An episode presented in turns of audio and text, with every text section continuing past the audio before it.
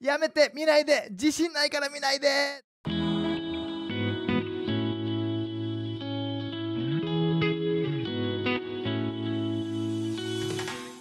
皆さんこんにちは。ライハース東京のたすけです。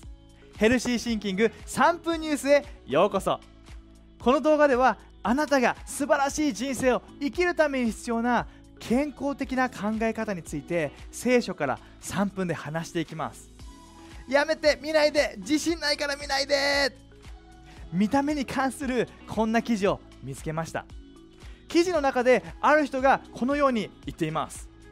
小さな頃から見た目や体にコンプレックスを持っていて周りからの目をとても気にしてしまっていた。俺たちも自分の見た目に自信が持てないって思うことってよくあるかもしれない。あの人の方がかっこいいから自分は自信が持てない。あの人は自分よりも全然綺麗だから自分は自信を持てない。でそのように自信をなくしてしまった時にあなたはどうしますか？そんな時に俺たちが持つべき健康的な考え方は何でしょうか？聖書にこうあります。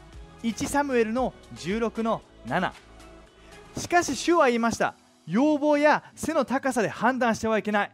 彼ではない。私の選び方はあなたの選び方とは違う。人は外見によって判断するが私は心と思いを見るからだ。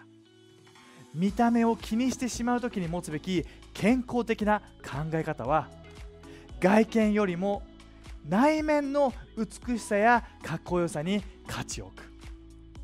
見た目を気にしてしまう時に持つべき健康的な考え方は外見よりも内面の美しさやかっこよさに価値を置く。もちろん外見の面でも今の自分になれるベストの姿になっていくことは大事です。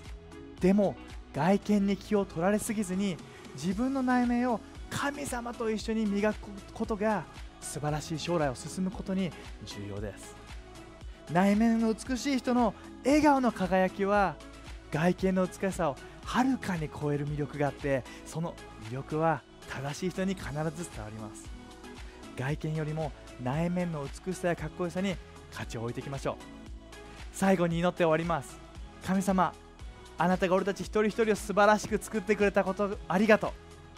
俺たちが外見よりも内面の美しさや外かっこよさに価値を置いて磨いていくことができるようにあなたが恵みによって助けてください。